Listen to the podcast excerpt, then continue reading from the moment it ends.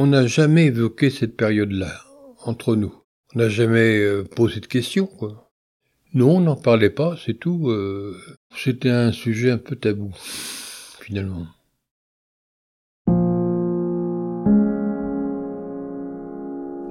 La Shoah, mot hébreu qui signifie catastrophe, désigne la mise à mort de près de 6 millions de juifs d'Europe par l'Allemagne nazie et ses collaborateurs pendant la Seconde Guerre mondiale. En France, plus de 25% de la population juive totale sera décimée. Les enfants ne seront pas épargnés.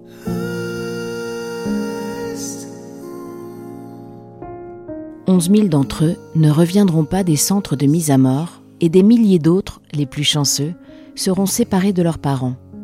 Cachés à la campagne sous de fausses identités, mis à l'écart du monde extérieur, parfois même dénoncés et emprisonnés. Ne pas dire qu'ils sont juifs, jamais. Se taire, affronter la peur, la solitude, le danger. Oui, chanceux, car malgré tout, ces enfants survivront à cette période terrible. Ces enfants ont grandi, ils ont 80, 90 ans et plus. Ils sont la mémoire de la guerre ils sont les enfants de la Shoah. Ils replongent pour nous dans leurs souvenirs d'enfants. C'est à Istanbul, en Turquie, que sa maman vit le jour, qu'elle y rencontra son papa, né lui en Russie à Jitomir, et c'est à Istanbul toujours que les deux se marièrent et eurent leurs deux premiers enfants, un fils et une fille. Les pogroms et autres manifestations violentes envers les juifs les encouragèrent à quitter la Turquie dans les années 30 pour se réfugier en France à Villejuif, en banlieue parisienne.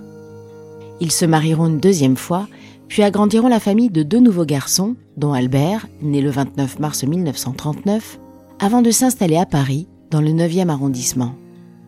Voici l'histoire d'Albert, 84 ans, enfant de la Shoah. Mon père travaillait dans un restaurant dans le 9e arrondissement, rue Lafayette, un restaurant qui s'appelait Les Diamantaires.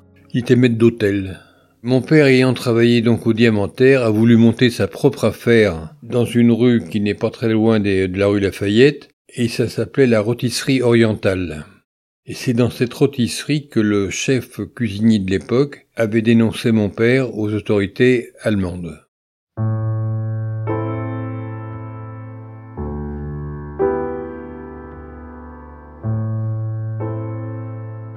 Durant la guerre, euh, maman nous avait, mes deux frères et moi-même, nous avait envoyé euh, dans une famille dans le Lourou-Béconnet, qui est à côté d'Angers.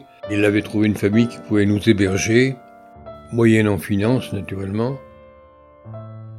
On est resté quelque temps euh, chez cette famille jusqu'au jour où l'armée allemande est venue nous chercher, mes deux frères et moi-même, pour nous emmener dans différentes prisons autour d'Angers.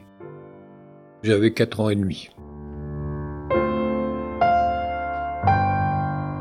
On est parti avec Maurice et Léon. On nous a envoyés dans différentes prisons, mais ça a duré quelques jours quand même. Au bout d'un certain temps, on nous a envoyés euh, directement à Drancy. Nous avions été dénoncés à l'époque par le maire du village, du Lourou-Béconnet. Ça, je suis certain.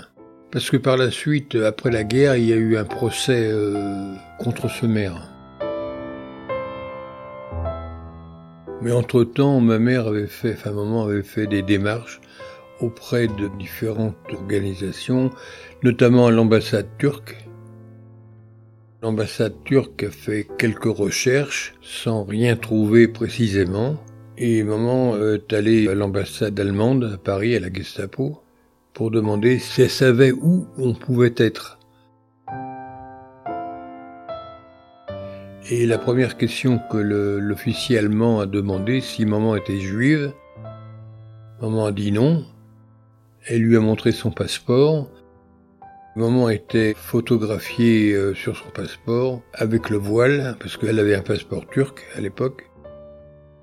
Et l'officier allemand a vu que maman était voilée. Il l'a reçue, et cet officier a téléphoné dans différents endroits de Paris pour demander si éventuellement dans le camp il y avait des Beckerman.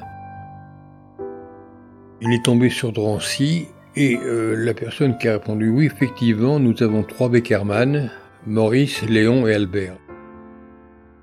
L'officier qui était à Paris dit relâchez-les immédiatement, ils ne sont pas juifs.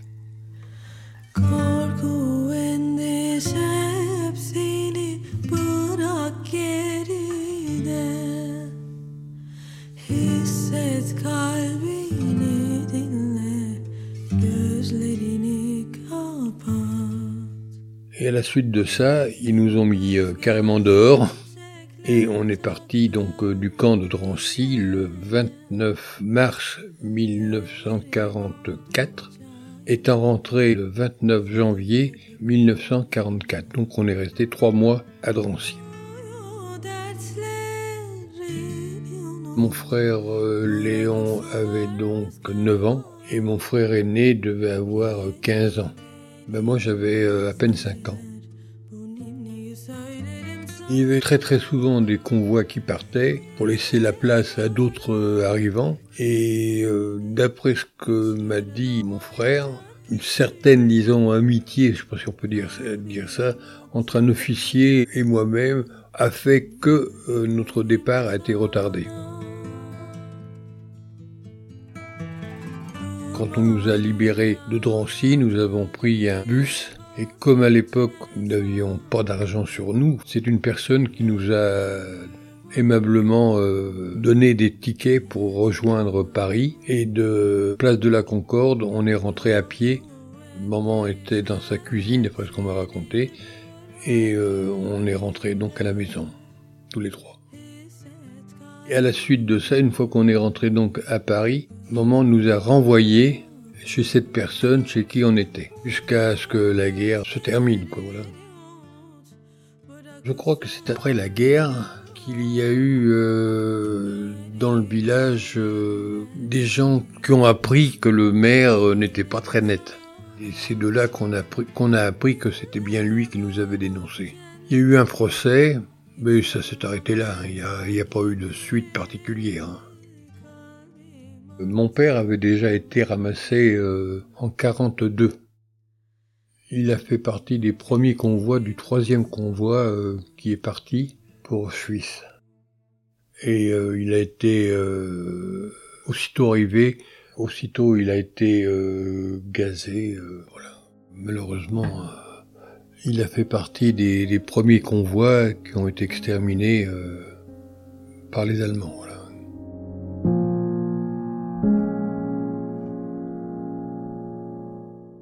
On a eu euh, énormément de chance parce que d'après ce que j'ai appris par la suite, c'est quand on a été libéré en 44, fin, euh, fin mars, le 29 mars exactement, c'était le jour de mon anniversaire, le lendemain, la plupart des gens ont été évacués en Pologne, dans les camps. Euh, il s'en est fallu vraiment très très peu. Eh oui, il s'en est fallu de peu.